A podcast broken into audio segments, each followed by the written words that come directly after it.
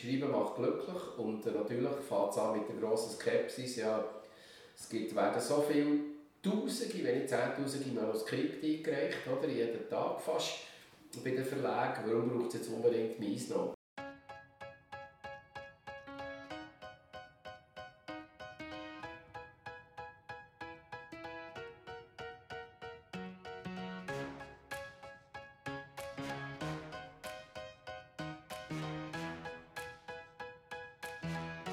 Simon Live. Willkommen bei Simon Live, am Interview-Podcast von Simon Eberhardt. Ich treffe mich hier mit spannenden Persönlichkeiten, mit UnternehmerInnen, KünstlerInnen und schlauen Typen und versuche herauszufinden, wie die so ticken. Mich interessiert, was sie antreibt, ich will wissen, warum sie das machen, was sie machen und wie sie das machen. Ich möchte von ihnen lernen und vielleicht könnt auch ihr etwas von ihnen lernen. Und natürlich sollt ihr eine gute Zeit haben mit Simon Live. Simon Live wird euch präsentiert von Hübeli Bier. Hübeli Bier ist ein lokales Bier aus der Biermanufaktur von Mischa und der Luana Fuchs in Schnottwil. Mehr Infos zum Hübeli Bier findet ihr im Internet unter hübelibier.ch. Ebenfalls mit an Bord bei Simon Live ist der Anzeiger. Der blaue Anzeiger der Region Solothurn hat ein Einzugsgebiet von Romont bis Niederbipp und von Gänzbrunnen bis Utzisdorf. Euer Inserat im Anzeiger wird von 80.000 Leserinnen und Lesern beachtet. An dieser Stelle möchte ich mich bei euch, liebe Zuhörerinnen und Zuhörer, bedanken. Die Hörerschaft von Simon Live wird immer größer und das freut mich extrem. Ich bedanke mich auch bei all denen, die mir seit der letzten Episode einen Kaffee haben offeriert Es sind das der Daniel Kauer von Metallfabrik, der Michael Lett vom Müllirad und der Daniel Sommer. Herzlichen Dank.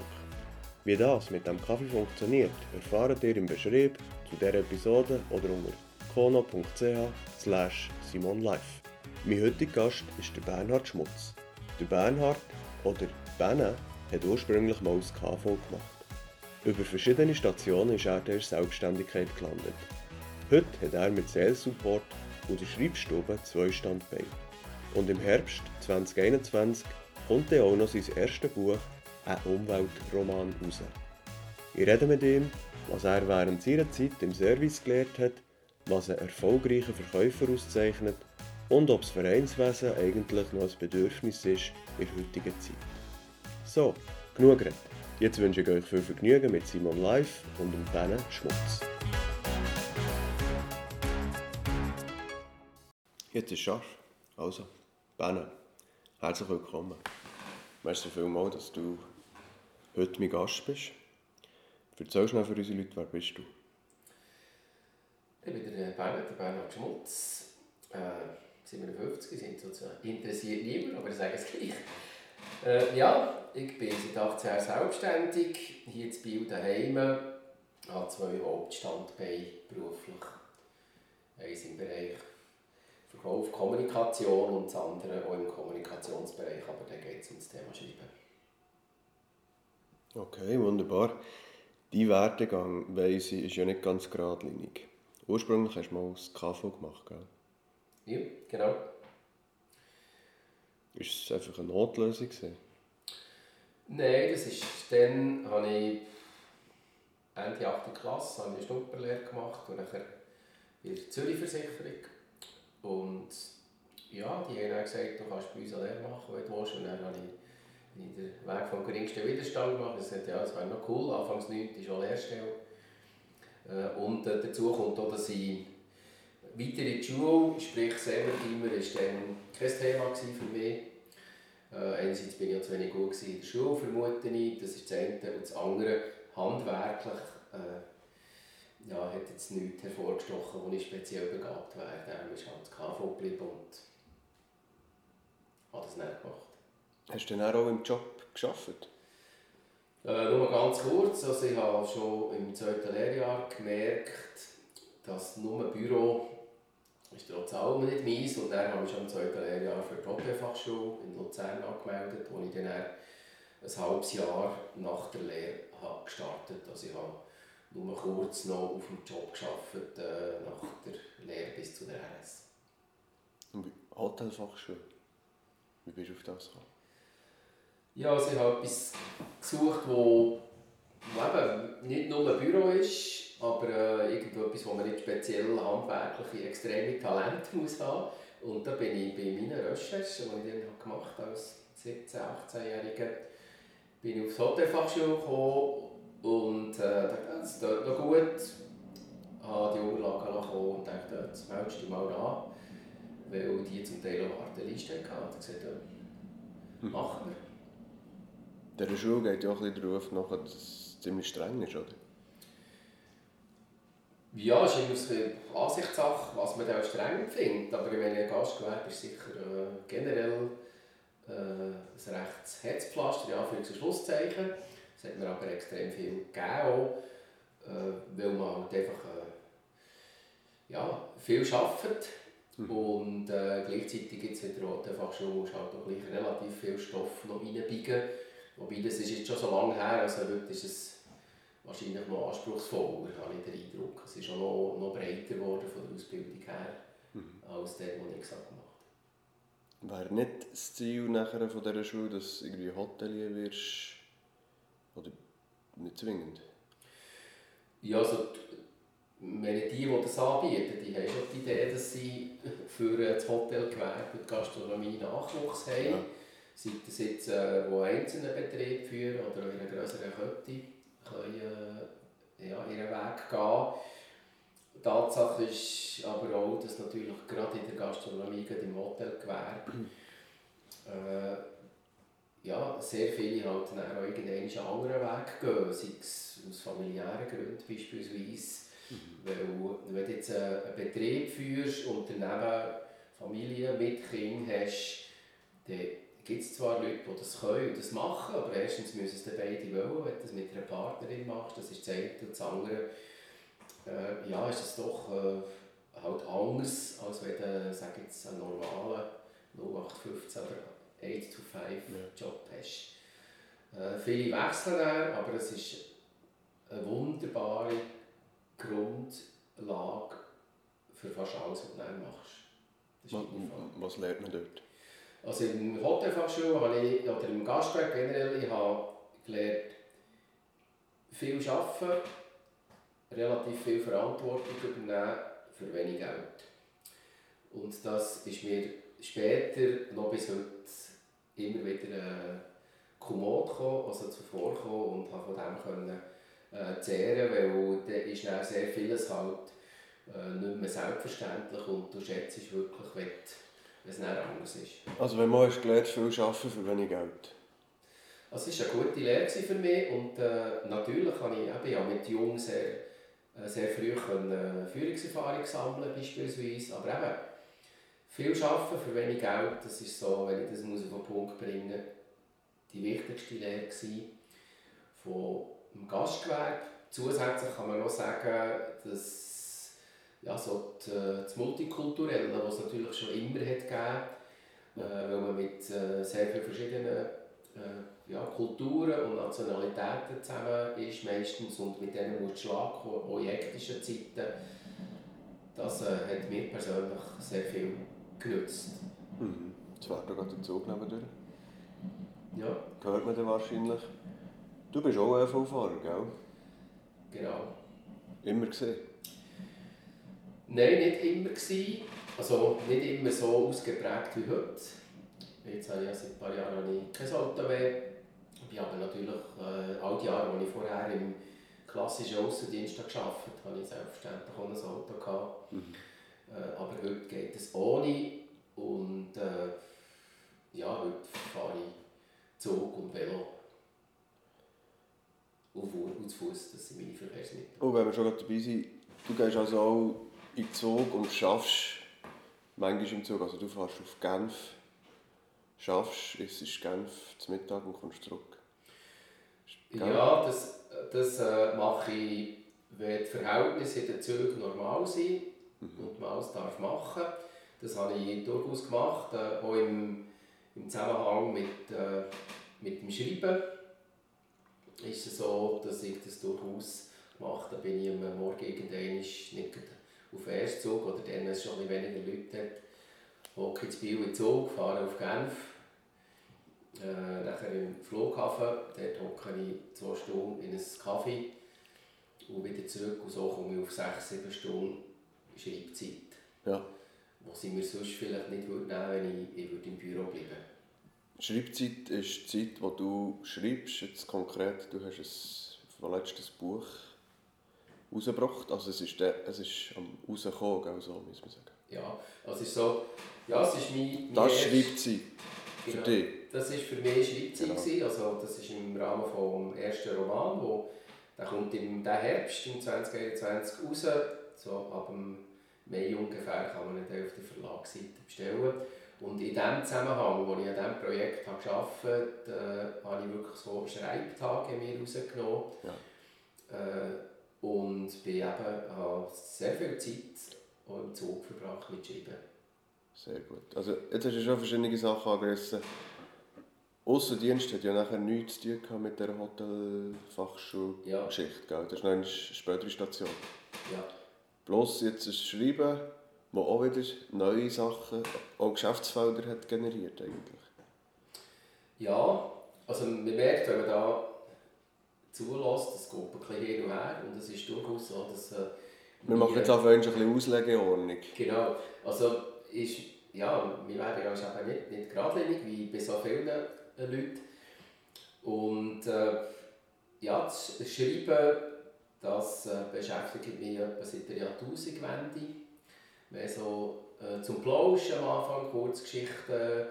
Äh, ich habe sehr schnell auch beruflich damit zu tun wo es um das Thema Schreiben heute, oder heute würde man sagen, Schreiben im digitalen Geschäftsalltag. Äh, du dort auch Firmen unterstützen, gebe Kurs und daneben ist einfach das private Schreiben gekommen. Und es ist so, wenn du über längere Zeit schreibst, dann kommt irgendwann mal die Chance gross, dass das Bedürfnis kommt, sagen, jetzt wage ich mal eine, eine längere Geschichte. Wenn niemand darauf wartet, dass der Ben ein Buch rausgibt, nichtsdestotrotz. Und aus dem, äh, ja, aus dem äh, wird gerne mehr Leidenschaft und irgendwann ist, ja, das heißt, jetzt probiere ich das und das ist in dem Zusammenhang, wo ich gesagt habe, jetzt will ich es wissen, für zu schauen, ob ich das schaffe, eine ganze Geschichte äh, zu schreiben, von A bis Z. Äh, dort bin ich, habe ich ziemlich viel Zeit im Zug verbracht, wie das andere zum Teil auch schon gemacht. Und man kann sagen, du hast es tatsächlich zu Ende gebracht und das Buch kommt Ende 2021 wirklich raus. Und du hast sogar auch noch einen Verlag gefunden. Genau. Also, jetzt haben wir glaube ich, genug angeteased. Wir kommen sicher noch darauf zu sprechen.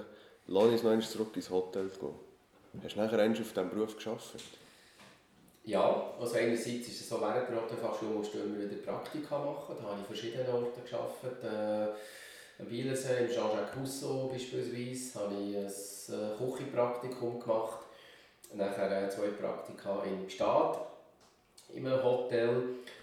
Äh, ja, und dann habe ich vorübergehend auch wieder nur als Kellner gearbeitet, weil äh, Hotelfachschule ist nicht ganz günstig. Da musst du zwischendurch wieder Geld verdienen, für die Schule zu zahlen.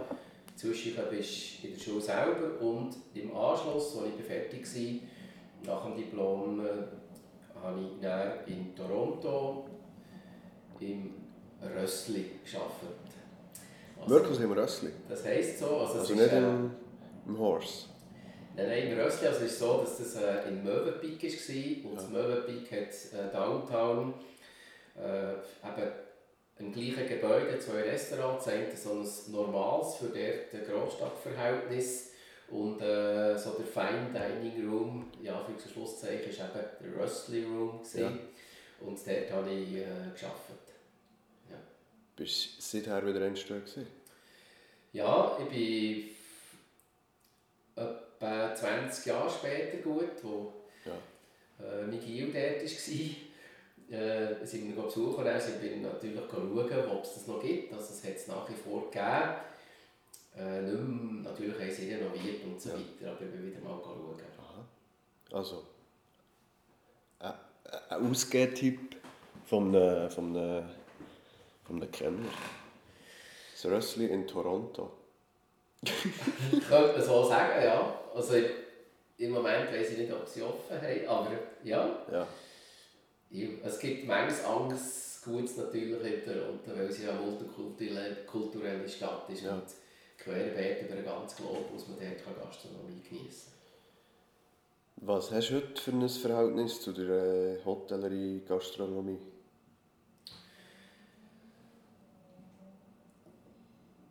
Also aktuell leide ich mit ihnen mit, obwohl ich nicht persönlich betroffen bin. Mhm. Ich kann ihren Unmut sehr gut verstehen. Direkten Kontakt habe ich nicht, da bin ich einfach zwischen ein Hotelgast oder äh, gehe natürlich gerne irgendwo in einen Beiz. Äh, sonst persönlich habe ich nicht. Ich habe vor zwei, drei Jahren mal den einen oder anderen Schreibkurs gegeben für äh, einen der Verbände im Rahmen von, äh, von einem Lehrgang, von einer Weiterbildung. Aber sonst habe ich keinen direkten Bezug. Mhm. Weißt du, aber wenn du eigentlich Hotel- oder Restaurantgast bist, bist du nach wie vor kritisch und schaust. Also, wie muss man das vorstellen? Oder ist, bist du froh, wenn der Service stimmt und das Essen gut ist? Also ich habe nicht den Eindruck, dass ich ein kritischer Gast bin, im Gegenteil, ein sehr wohlwollender, weil ich eben weiss, wie es ist. Ja. Äh, in der Hektik hinein klaren Kopf zu bewahren, sei das jetzt im Service oder in der Küche, wo zum Teil äh, ja, ein bisschen wird, beispielsweise. Nicht überall, Ja. aber äh, so Sachen erlebt man halt. Da habe ich sehr grosses Verständnis und extrem grossen Respekt vor denen, die das machen. Und äh, es ist so, dass es nach wie vor halt einfach ein richtiger Beruf ist, aus meiner Sicht. Und sehr oft hat man das Gefühl, ja, so ein bisschen, äh, ein bisschen servieren, es Ja. mit einem Kaffee das rumlaufen kann ja. jeder. Aber du merkst natürlich den Unterschied von jemandem, der das Flair hat, der aber auch das nötige Rüstzeug hat. Oder jemand, der ja, das halt jetzt einfach nebenbei macht, obwohl es dort Naturtalent gibt. Ja. Aber habe das Gefühl, Wo liegt die Schwierigkeit? Ja. Die Schwierigkeit Servieren. Eben, es ist wirklich so, wie du sagst. Ein bisschen servieren oder ein bisschen in einer Bar arbeiten kann, glaube ich, jeder. Ja, es ist so, wenn viel los ist, also dort kannst du sehr viele Parallelen zum, zum Arbeitsalltag sonst nehmen, wenn du viel Bütze hast beispielsweise. Also ein, äh, etwas ist klar, nie leer laufen. Ja. Das heisst, wenn du ein bisschen beobachtest, wenn du das Servicepersonal, äh, die, die immer im gleichen Trott laufen und aber jedes Mal etwas mitnehmen, im besten Fall gegen ein Tableau dabei haben, die sind sehr effizient, sehr schnell, ohne dass sie das umsäckeln müssen. Ich kann dir dazu eine Geschichte erzählen, äh, wenn es dich interessiert, von meinem Servicepraktikum, das ich in Gstaad gemacht habe. Äh, und zwar haben wir dort den ältesten Kellner, der war dann in meinem Alter. Gewesen. Warte, du streust gerne so Zeug ein. Servicepraktikum in Gstaad. Ja, Bist du? Ja. ja. Das war während der Ausbildung. ja, das war eine Ausbildung. Gut. Und Jetzt hat der- er unterbrochen. Bigil. Ja, nein, der älteste Mitarbeiter im Service dort, der hat, ist dann so alt wie ich jetzt. Ja. Und der hat gehinkt, also hat irgendwo eine, eine kleine äh, Beeinträchtigung gehabt. Ja. ja. Und äh, hat aber immer die Servicestation gehabt, die mit Abstand am weitesten weg war Ja. von der Küche und vom Buffet. Ist aber, der ist seit Jahren, es war äh, Spanien, gewesen, ist seit Jahren einfach dort in der Wintersaison servieren. Und der ist aber, trotzdem, dass er hat gehinkt, ist er immer der schnellste gewesen und der effizienteste. Gewesen. Weil er einfach seinen Trott hat gehabt, sehr viel hat können im Kopf behalten äh, nie mit einem leeren Tableau ist gelaufen, sei es mit leerem Geschirr oder voll. Und äh, das war so ein typisches Beispiel. Gewesen. Und war immer der schnellste, obwohl er die längste Distanz hat müssen fahren Also es ist, der ist einfach nicht in Hektik ausgebrochen. Ja. Punkt, ganz ruhig. Also einfach, einfach konsequent der gleiche Trott führt zu mehr, wenn der Hü und Hot. Ja, und er hat dann auch zwischen eine Pause gemacht, hat dort die Schluck Wasser getrunken. Ja. Und dort kannst du wieder Das geht ja häufig verloren, auch in diesem Job. Dass fast der Hydrie ist. Gegessen hast du auch nie. Ja, also man kann sehr viele Parallelen ziehen zum normalen Arbeitsalltag. Wenn du sehr viel zu tun hast, und dort macht Sinn, Ja. Dass du zwischendurch eine bewusste Pause machst. Weil Ja. du bist unter dem Strich bist eben dann nicht schneller. In der Theorie kennt man das. Mhm. Die Frage ist, wie konsequent kannst du dich daran halten, wenn Ja. eben das Arbeitspensum jetzt der Berg relativ gross ist. Und da kann man sehr viel, habe ich sehr viel gelernt, im Gastgewerbe, dort eben gleich äh, ruhig bleiben, mhm. kühlen Kopf bewahren und nicht anfangen hypern, ich kann es nicht anders ja. sagen. Ja. Bei Simon Live haben wir auch wahnsinnig dazugelernt und seit ich der Hauptsponsor Hübeli Bier habe, geht uns das auch nie vergessen, dass wir zwischendurch müssen die Kehle befürchten Und ich darf jetzt dir hier exklusiv ein Hübeli präsentieren. Ich glaube, du kennst es schon, gell? Ja, das ist mir schon mal über den Weg gelaufen. Genau. Ich werde jetzt das hier feierlich eröffnen. Oder öffnen. Eröffnen. Also immer. Voilà. Wie auch immer. So, Benne. Chin Chin. Jetzt okay. müsstest du noch schnell degustieren und vielleicht etwas sagen.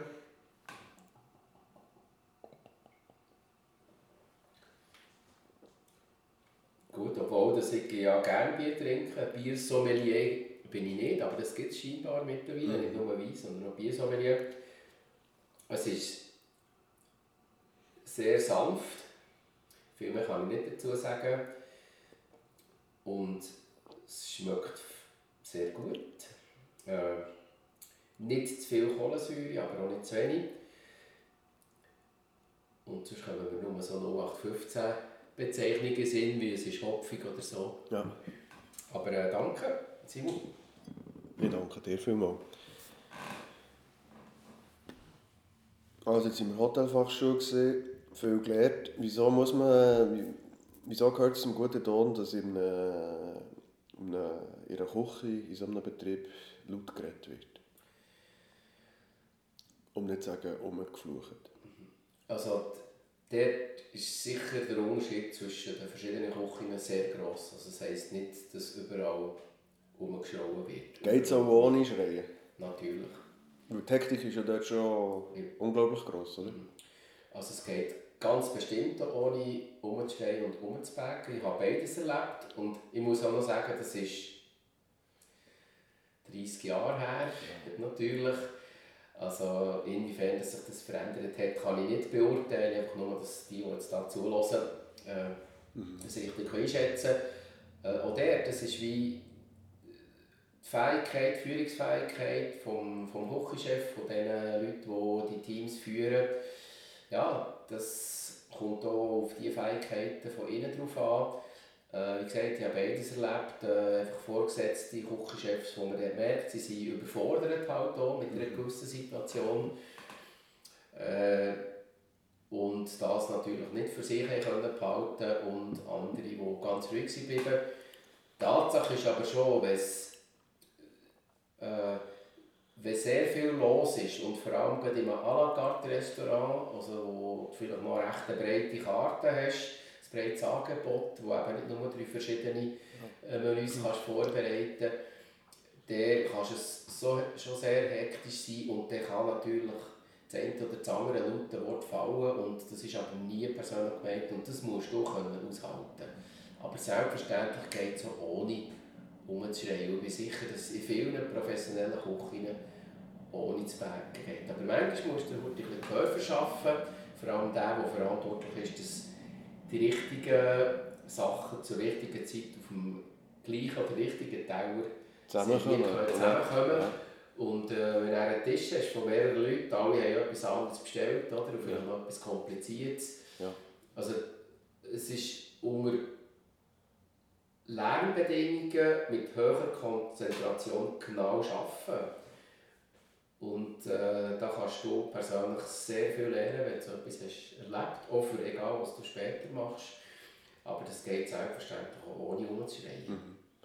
Aber eben das Schreien richtet sich nicht eigentlich per se gegen Personen, es wird einfach laut, weil es wird geschafft und einer muss es irgendwie äh, koordinieren. Genau.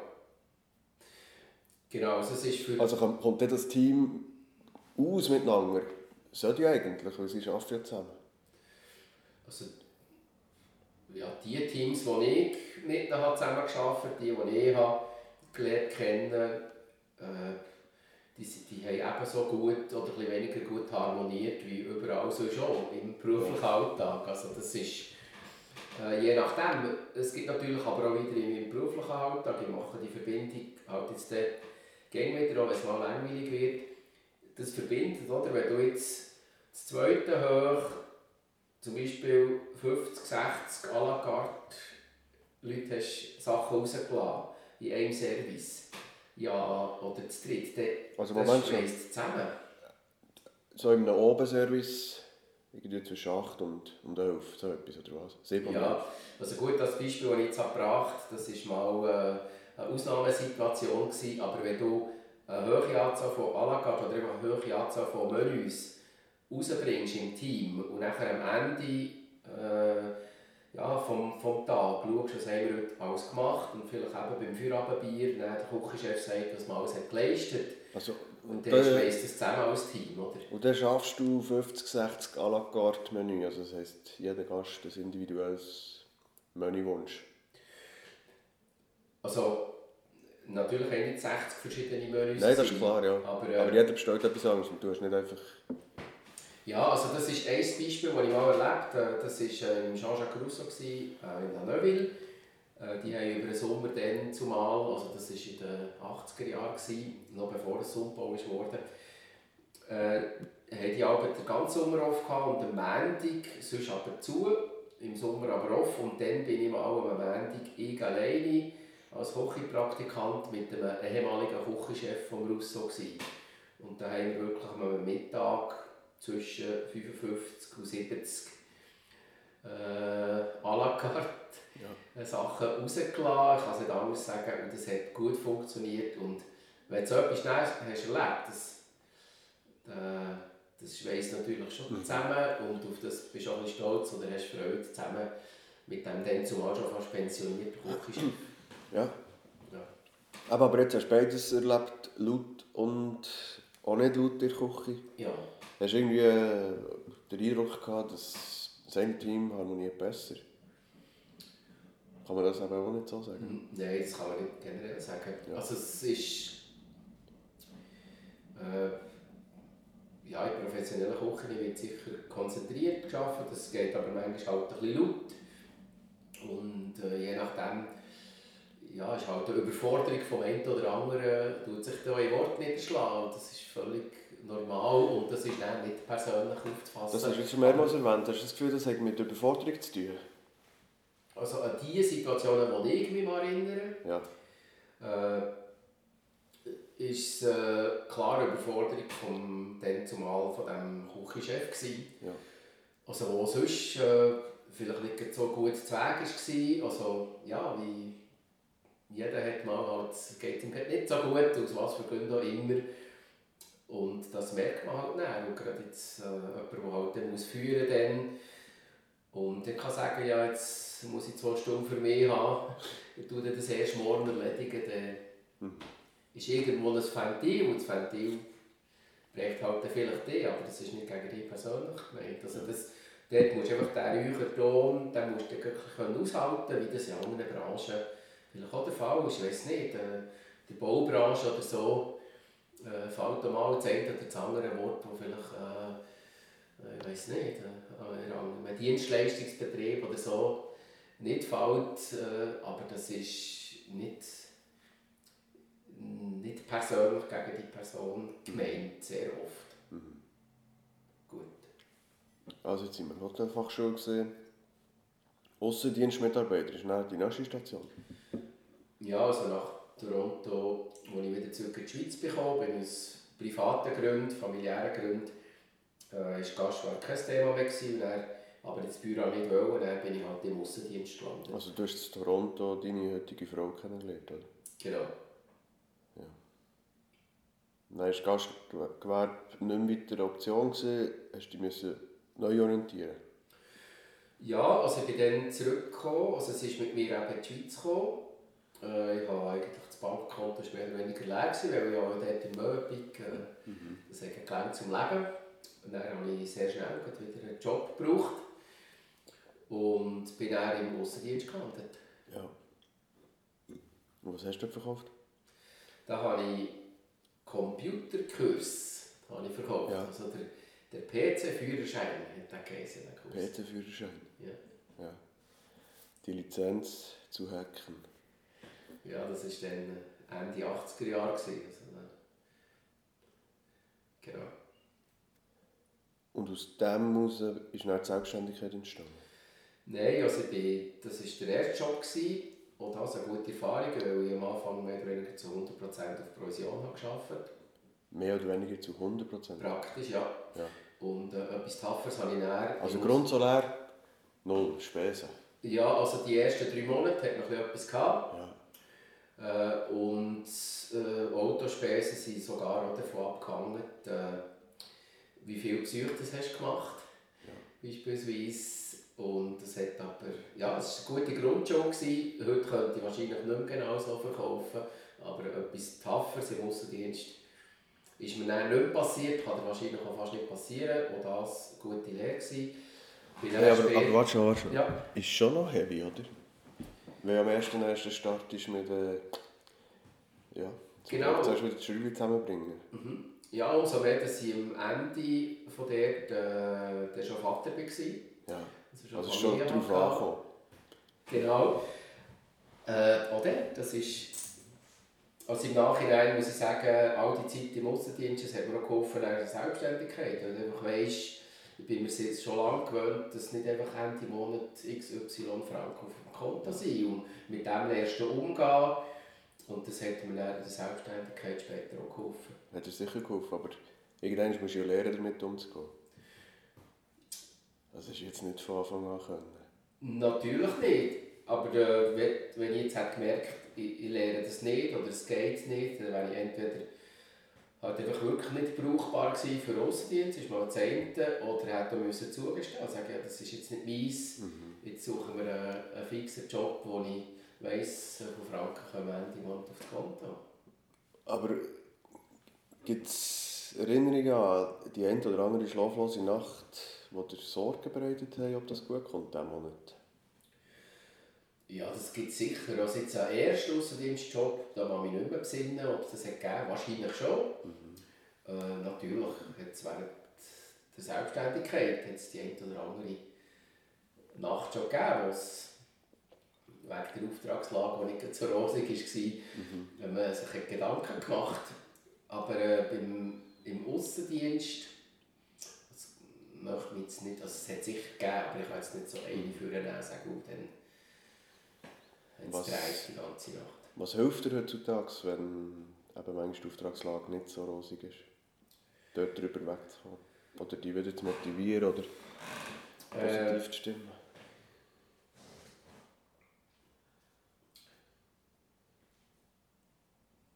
Also was mir gerne hat geholfen ist von Anfang an so das Urvertrauen von meiner Frau. Die hat dann, als ich selbstständig gemacht die hat äh, einfach zuvertrauen gehabt, ja, das kommt schon gut. Und sie hat das gehabt? Ja, und sie hat auch nicht jeden Abend gefragt, du hast wieder irgendwie einen Auftrag mhm. angezogen. Also die Unterstützung von dieser Seite, die ist äh, extrem wertvoll. Äh, das Zweite ist selbstverständlich der Erfahrungsschatz. Oder? Also wenn du, äh, wenn du schon das eine oder das andere Mal das hast erlebt und weißt, ja, irgendwie ist es der ist es dann schon gut gekommen, dann kannst du von dem wieder zehren und vor allem ohne auf Zweckoptimismus zu machen. Oder du hast ja erste Beispiel, was irgendwie ist gegangen. Mhm. Und das Dritte, äh, das ist wie bei vielen anderen Selbstständigen auch. Im Vordergrund steht ja nicht, wollen einfach jetzt möglichst viel Geld verdienen. Mhm. Und du tust, äh, ich behaupte jetzt mal, ja, ich schaue, dass ich wirklich sehr bescheidene Fixkosten habe. Ja, Simon ist gefragt, wie geht. Das ist jetzt eben Simon live, aber das mal mit vorgeschrieben. Ja, ist wirklich jetzt gerade. Gut, ich bin wieder da.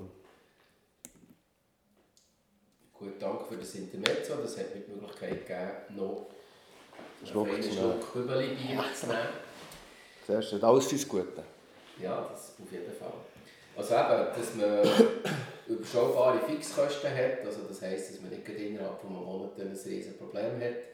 Das sind so die Sachen, aber das, das, das lernst du mit der Zeit und wenn du merkst, ich zerbreche an dem, also das kann ich nicht vermeiden, ja, dann, äh, der, ja, musst halt der Konsequenzen ziehen und sagen, ja, ich gehe wieder in ein Angestelltenverhältnis, ja. was ja auch absolut legitim wäre. Was ich schon das eine oder andere Mal erlebt habe, das ist, ist eben auch die fehlende Unterstützung vom Umfeld, oder?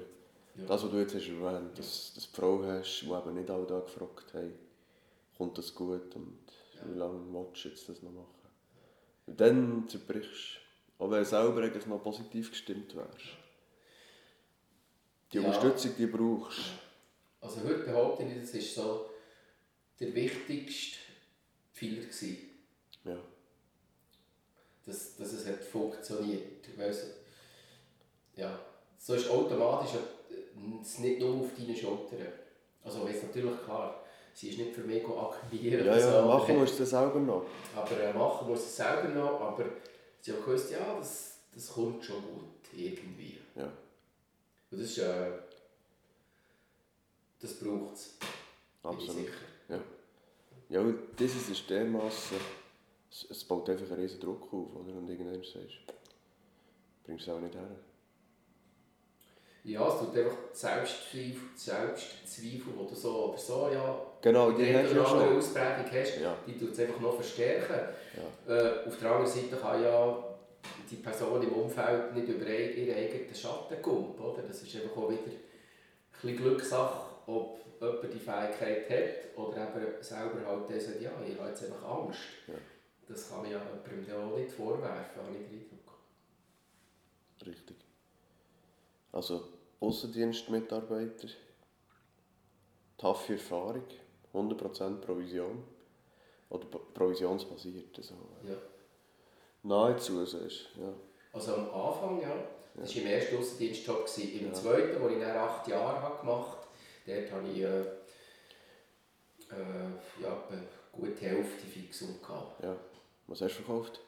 Dort bin ich bei einer Informatikfirma, und dort habe ich wieder Informatikausbildung verkauft äh, für Leute, die sich persönlich weiterbilden aber auch für Firmen, für Firmenschulungen. Äh, daneben noch so ein bisschen Software. Mhm. Ja. Aber ich bin eigentlich nicht, sonst nicht der IT-Mensch in ja. dem Sinn. Ja. Und dort habe ich dann, ja, die Hälfte war Fixum, gut und der Rest war Provision.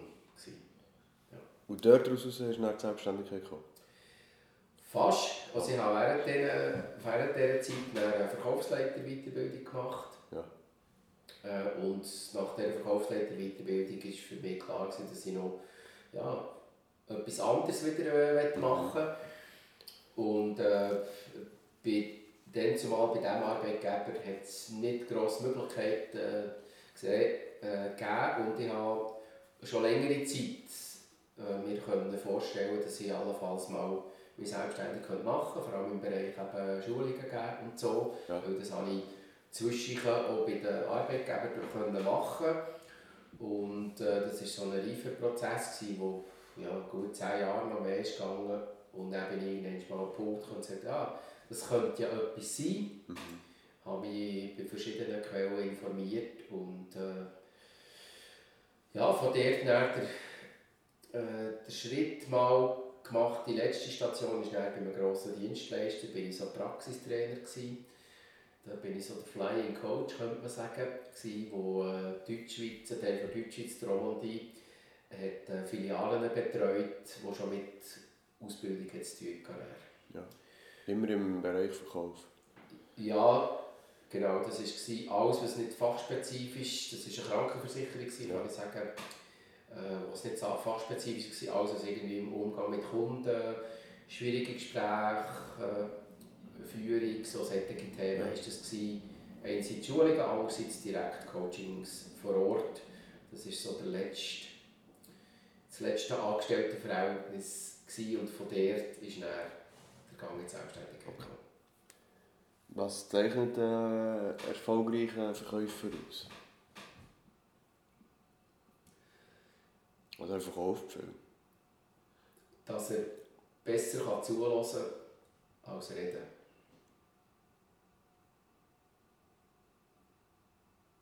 und die richtigen Fragen kann stellen Ist das so schwer? In der Theorie nicht, in der Praxis scheint es so zu sein. Also eigentlich müssen wir nur besser zuhören. Und die richtigen Fragen können stellen. Aber wenn du richtig zulässt, dann kannst du an dem, was du als Antwort bekommst, sehr häufig eine Frage anknüpfen. Also letztlich ist es nicht viel anders als das, was ein guter Coach macht. Mhm. Also das heißt im Umkehrschluss, viele Verkäufer reden zu viel. Das ist keine neue Erkenntnis. Ja. Ja. Also man müsste einfach die Muße haben und vielleicht auch Mut, die Fragen zu stellen und, und, und zu hören. Also das, das würde implizieren, die Leute sagen dir das schon, was sie wollen. Oder, oder, also weißt aber in der Theorie klingt das super, aber wenn ich mir jetzt vorstelle, jetzt muss ich so einen Kurs verkaufen, wie du es gemacht hast, dann musst du das irgendwie am Anbringen, an die Frau. Also ich habe vorher gesagt, dass genau so, wie ich das dann auch gemacht habe, ich das heute nicht mehr könnte. Ja, also das war Hardselling, oder? Du bist wirklich... Ja, wobei auch dort hast in dieser halben Stunde, 40 Minuten, als ich bei einem Kunden war, da war immer das Ziel, dass das Gegenüber mehr hat als ich. Und äh, auch dort hast mit, bist du mit Fragen eingestiegen, um herauszufinden, ja, was ist überhaupt die Motivation, was stellt sich die Person vor. Weil das war dann, dann zum Beispiel gar nicht teuer. Gewesen. Also die für acht Abend 2000 Franken gezahlt. Mhm. Das war ziemlich viel Geld. Gewesen. Hey, aber auch, also es ist ja noch heute viel Geld, aber es, und sie haben gut, sie haben ein Notebook bekommen. Aber es ist ja, die richtigen Fragen stellen, gut können zulassen Punkt. Und dann aus dem, was du hörst, die richtigen Fragen ableiten. Also der merkt das Gegenüber einfach immer, du interessierst dich echt für das Gegenüber. Oder ich meine, jeder, auf jeder Firma, Homepage oder so, oder jeder sagt, behauptet, bei uns steht der Kunde im Mittelpunkt. Ja. Selbstverständlich, das interessiert aber niemand, mich interessiert als Kunde, merke ich im Gegenüber, dass, das, dass die Person sich so verhält.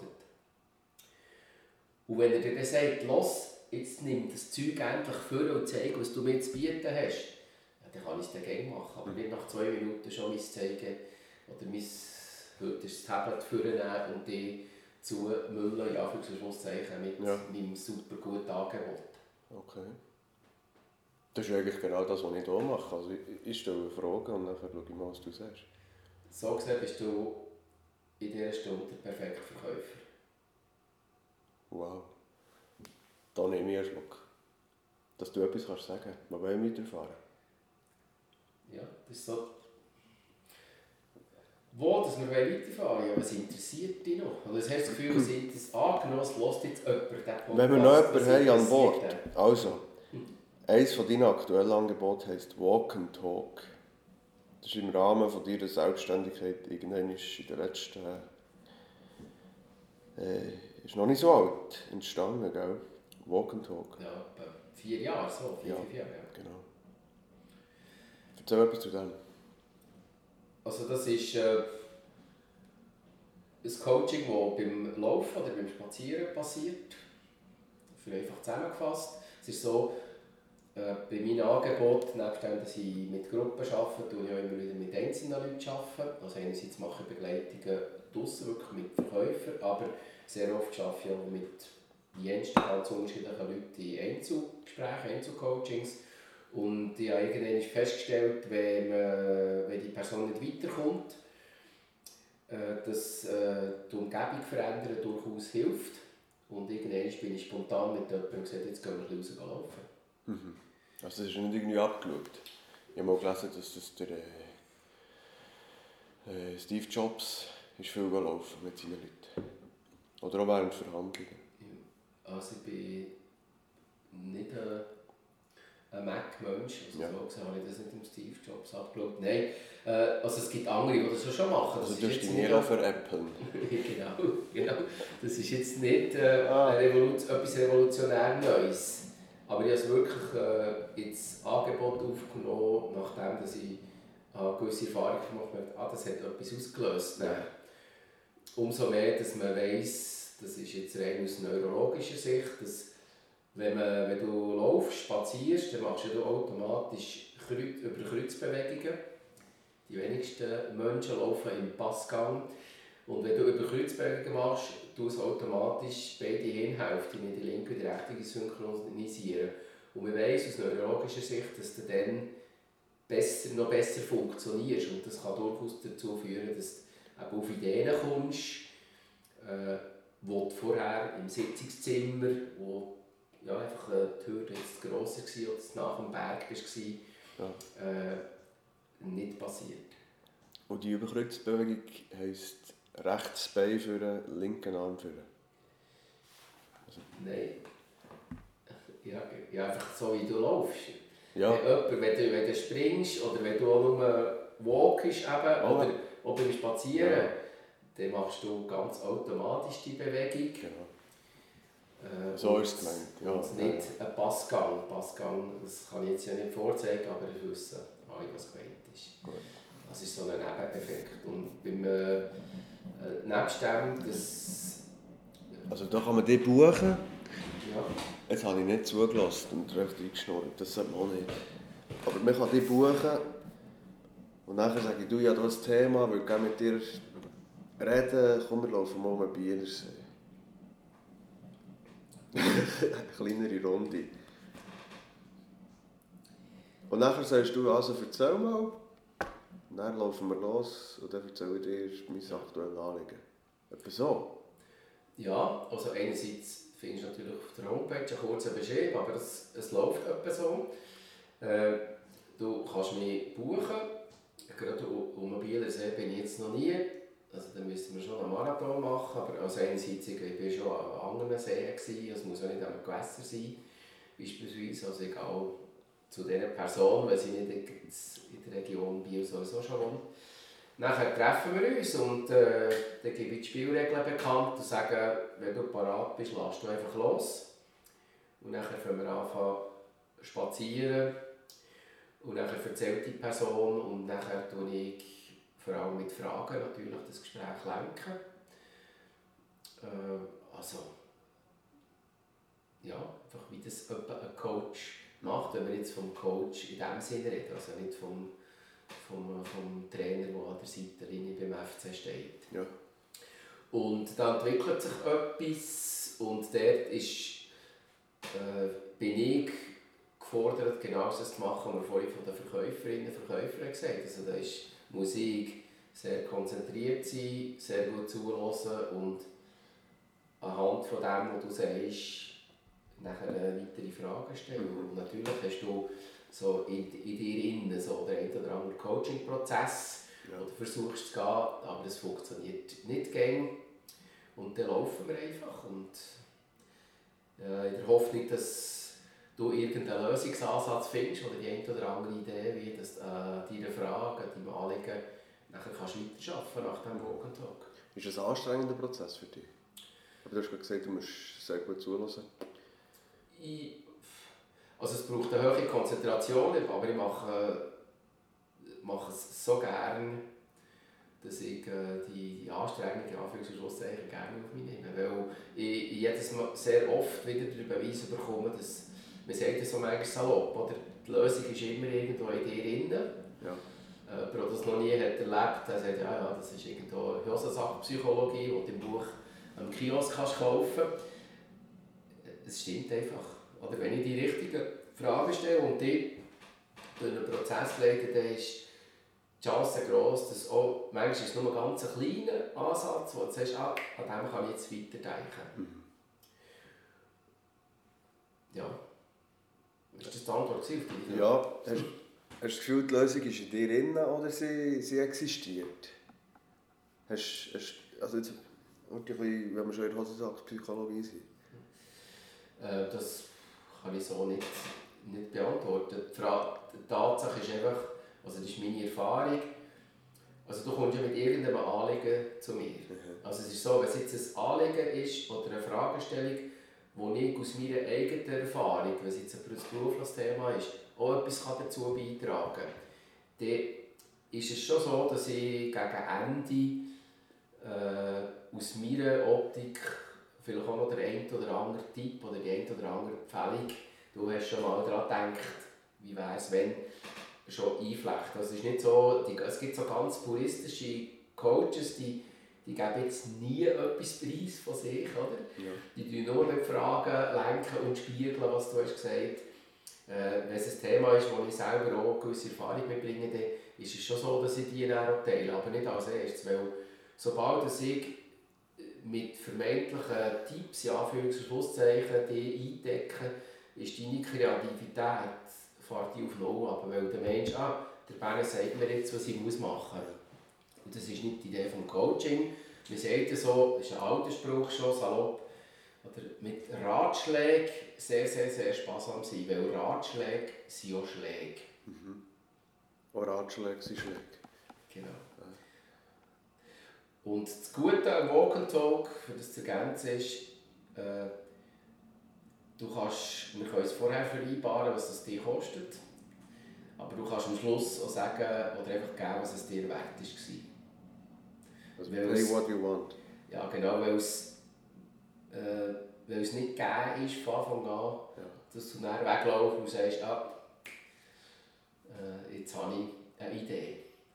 Und manchmal ist es nur so eine Verkrustung, die man langsam anfangen lösen Also noch nicht irgendwie für die grösste Knacknuss, die du je in deinem Leben hast, gehabt, innerhalb von anderthalb Stunden mhm. Patentlösung zu finden. Das also und Themen drehen sich hier nicht nur um den Verkauf, das kann... Ja, also da habe ich auch sehr private Geschichten. Mhm.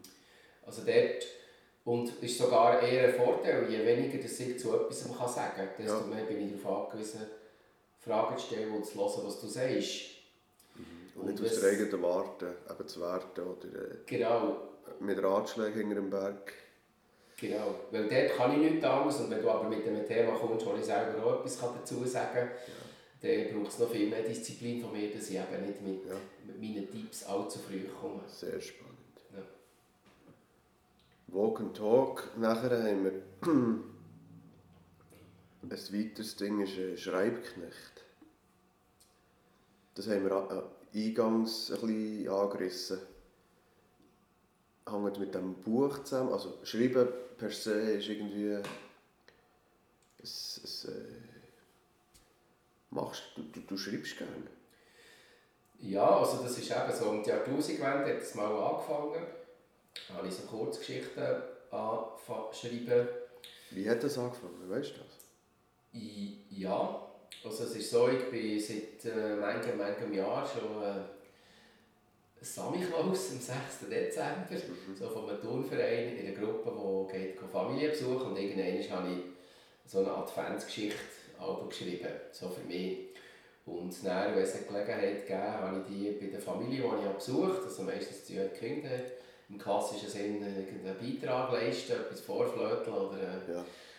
Äh, einen Witz erzählen oder ein Börsli machen oder ein Versli aufsagen. Ja. Und ich habe aber nicht gedacht, jeder Sami Blaus könnte eben Mandarin, die er mitbringt, auch noch etwas dazu beitragen und habe dann je nachdem aber eine Geschichte vorgelesen. Die haben sich dann gehäuft und irgendwann nach zehn Jahren habe ich dann noch ein Buch rausgegeben. Und so ist die Lust am Schreiben entstanden und das war in Dialekt zuerst und mittlerweile schreibe ich aber äh, ja, seit gut zehn Jahren ausschließlich auf Hochdeutsch fast. Ja. Und das ist so, ja, habe Leidenschaft entwickelt für das Schreiben. Und sukzessive ist nachher ein, ein Angebot daraus entstanden, das ja. schreibknecht.ch zusammengefasst wird.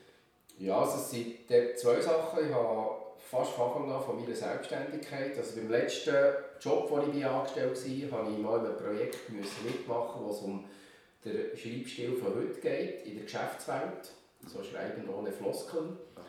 Und äh, dort habe ich in diesem Projekt müssen mitmachen, also so kurze Kurse müssen geben. Am Anfang war es müssen, gewesen, aber aus diesem Müssen ist sehr schnell so eine gewisse Lust äh, entstanden und Freude. Und ich habe dann aus dem heraus während der Selbstständigkeit so gewisse Angebote machen. Und da haben Kunden, die mich schon ein bisschen kennt, haben gesagt, ah, könntest du mal bei uns einen Kurs geben, das Wichtigste zum Schreibstil heute. Mhm. Äh, später ist äh, die Verbindung zu E-Mail dazugekommen. Und äh, nachher hat plötzlich jemand gefragt, ja, du, wir haben da so einen kleinen Text, den wir müssen ein bisschen anders schreiben, könntest du da etwas für mich machen? Wo sie haben gemerkt, ah, der kann noch ein bisschen schreiben oder Ja. hat schon einen anderen Ansatz, der nicht so 0815 Ja. ist. Und so sukzessiv, punktuell bei Kunden, die mich gut kennt, habe ich schon relativ lang gewisse Schreibdienstleistungen angeboten, aber unter dem Namen Sales Support, der jetzt ein Standbein ist, Ja. äh, kommt natürlich niemand auf die Idee, dass ich noch mehr mit Schreiben befasse. Ja. Und Also Sales Support ist schon der Verkäuferaspekt, oder? Genau, wobei auch der, der Verkäuferaspekt mit immer nicht so einem grossen Ort ist. Item. Und, aber dann habe ich im Verlauf des letzten Jahres, wo ich gezwungenermaßen so mehr Zeit hatte, habe ich dann eben das schreibknecht.ch Projekt forciert. Das ist etwas, was ich schon länger wollte, meine Schreibdienstleistungen noch so ein bisschen, ja, mehr bekannt machen dass mehr Leute wissen, dass ich dort Dienstleistungen anbiete. Und äh, aus dem ist das so entstanden. Also es ist nicht etwas, wo das ist ja schon etwas, was jetzt relativ lange mich beschäftigt zu schreiben, aber schreibknecht.ch auf den Boden gebracht, weil mit der Homepage äh, ist jetzt äh, ja, im Verlauf des letzten Jahres entstanden. Mhm. Okay, ich sehe, du bist, bist auch nachher. Äh, Hübli-Bier war so grosszügig, gewesen, uns da harassenweise zu versorgen. Wir gehen in die nächste Runde. Bene. Und ihr stellt gleichzeitig die nächste spannende Frage. In Zeiten vom Internet und Videos nimmt nicht der Stellenwert vom geschriebenen Wort tendenziell ab. Also heute liest doch niemand mehr. Ja, danke für den aufgelegten Pass von dir. Den tue ich gerne verwerten. Äh, ich behaupte, je digitaler die Welt, desto wichtiger das geschriebene Wort. Gerade weil eben viel Tschüss. Gesundheit. Gerade weil viel. Schön hat es gelungen, hä? Ja, genau. Ei. Eben hübelibier.ch. Genau. Musst gesehen haben. Ja, also gerade weil viel eben geschrieben wird, äh, ist es eben umso wichtiger, dass man sich auch noch überlegt, wie das daherkommt. Äh, weil gute Texte, das ist natürlich Geschmackssache, was denn ein guter Text ist oder nicht, aber die werden gelesen und die unterscheiden sich wirklich und das geschriebene Wort ist Teil von der Visitenkarte. Das ist meine feste Überzeugung, die mir auch regelmäßig bestätigt wird von, ja, von Kundinnen Ja. und Kunden. Also das heisst, man kann sich mit, auch mit dem gesch- geschriebenen Wort auch noch heute differenzieren. Weißt du Ja. heute, wo praktisch kannst schreiben wie, wie der Watch, wie der Schnabel gewachsen ist? Es kommt darauf an, welche Wichtigkeit du von dem beimessest. Also, also du gewinnst nicht zwingend, wenn du jetzt irgendwie, weiss nicht, eine Firma, die Maschinen vertreibt oder, äh, Ja. oder der Schreiner oder der Gewerbler sonst oder so. Äh, du gewinnst nicht neue Kunden, weil du jetzt Ja. anders schreibst als alle anderen. Aber es ist Teil von deiner Visitenkarte, es wird gemerkt und ist ein Teil, nach meiner Meinung, von, von der Wertschätzung, die du gegenüber einem anderen machst. Du musst auch nicht ein Literaturstudium gemacht haben, aber man merkt, ist da eine gewisse Sorgfalt dabei gewesen oder nicht. Und gerade heute, wo sehr viel ja, die haben so ein bisschen nonchalant und chatmässig Ja. äh, passiert, wenn man merkt, ah, der versucht, so einen aktuellen, ein bisschen moderneren Schreibstil zu pflegen, wo ich selber nicht der Spezialist bin, der das liest, beispielsweise, das merken die Leute. Da bin ich also nicht, sicher einfach, weil ich da so Rückmeldungen habe. Solche. Also du hast auch entsprechende Rückmeldungen. Ja, also nicht, äh, das ist nicht repräsentativ, aber Ja. äh, es gibt ja die mein Newsletter mit dem Namen Atempause. Übrigens, der Name äh, hat ursprünglich der Simon erfunden, Atempause, nach meinem Briefing. Item, aber Atempause, dort ist die Idee, Das dass es so kleiner... Von atemlos. Ja, Die Helene Genau. Fischer, du weißt. ja, lassen wir die auf der Seite. Also, Äh, eben, jetzt Jetzt habe ich die selber. Atempause kann man abonnieren. Ja.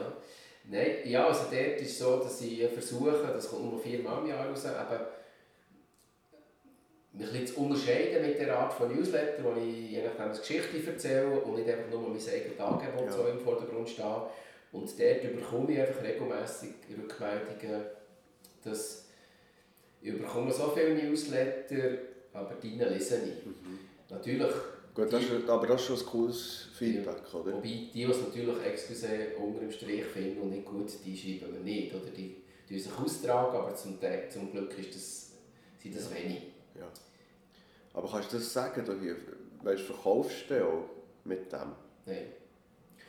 Aber gleich nicht? Nein, also ich gewinne nicht neue Kunden wegen dem, aber äh, äh, also es tut einerseits habe ich den Eindruck, dass die Aufmerksamkeit ist schon da, das ist das eine. Und das andere, äh, zum Beispiel bei den treuen Kunden, die, die, die haben Freude an dem. Und, also mal, ich habe jetzt, gerade vorletzt habe ich für eine, als anderes Unternehmen, können, die mich angefragt, für einen Newsletter zu schreiben, wo sie mal etwas anderes wetten. Und das ist auch nur, weil sie natürlich das Angebot kennen. Also gut, das war jetzt mal eins. Aber weißt, jetzt, jetzt schaffst du ja auch wieder auf 100% Provision als Selbstständiger. Ja, Und nur für die Freude äh, ist ja dann manchmal schwierig, äh, viermal im Jahr äh, ein Newsletter zu machen. ja. Weil der gleich ein bisschen Aufwand gibt. Mhm. Für die Geschichte ja. musst du ja gleich auch 10 Minuten herhocken.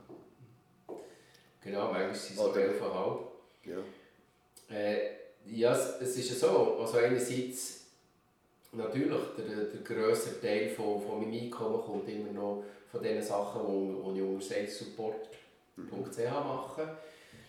Äh, auf der anderen Seite äh, ist der Schreibknecht.ch noch zu jung jetzt, für das schon können abschliessend zu beurteilen. Das wird einen langen Schnuff brauchen und es ist mir klar, dass mit Schreibdienstleistungen auch nicht ich sage jetzt, die gleichen Honorar kannst verlangen wie am anderen Ort. Oder? Also, weil das Schreiben hat trotz allem Texten nicht genau den gleichen Stellenwert. Äh, aber äh, ich leiste mir das jetzt und im Moment funktioniert das so und äh, ich bin so naiv und glaube daran, dass Freude an dem äh, irgendeiner Form zurückkommt und solange dass ich es mit dem anderen Standbein zusammen kann bewältigen kann, ja, gebe ich einfach dieser Freude genügend Raum und glaube daran, dass das eine oder das andere auf jeden Fall zurückkommt. Cool. Und wenn es nicht zurückkommt, habe ich Freude gehabt. Wie wichtig ist die Freude in Selbstständigkeit? Die ist sehr wichtig, nicht nur in der Selbstständigkeit, dort, äh, zum Thema Freude übrigens, äh, gibt es auch eine, wieder eine Atempause, äh, wenn du die gehst suchen und dort ist meine These die, dass Freude der wichtigste Antreiber ist, in sehr vielen Fällen im Geschäftsalltag, egal ob du selbstständig bist oder nicht. Und Freude ist nicht zu verwechseln mit Spass. Also Spass, es macht lange nicht alles Spass gehen. Also Spass ist mehr so Schenkelklopfer-Humor. Freude geht für mich tiefer, geht wirklich so geht ins Herz. Und das ist ein wichtiger Antreiber. Wenn du mehr wissen willst, gehst du halt die Atempause nachlesen. Wie wichtig ist Geld?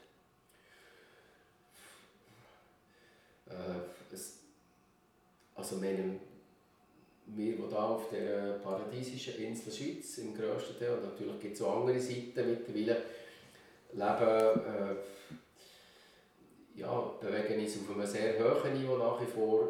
Die Wichtigkeit, für mich ist es nicht speziell wichtig, aber selbstverständlich gehöre ich auch denen, und das kann ich nur eine langweilige Antwort geben, die natürlich Freude haben, wenn sie nicht jedes Fünfe müssen umdrehen müssen.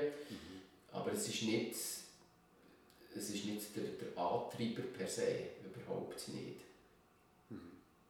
Hat der Stellenwert von Geld für dich über die Jahre abgenommen? Oder hat er sich verändert? Hm,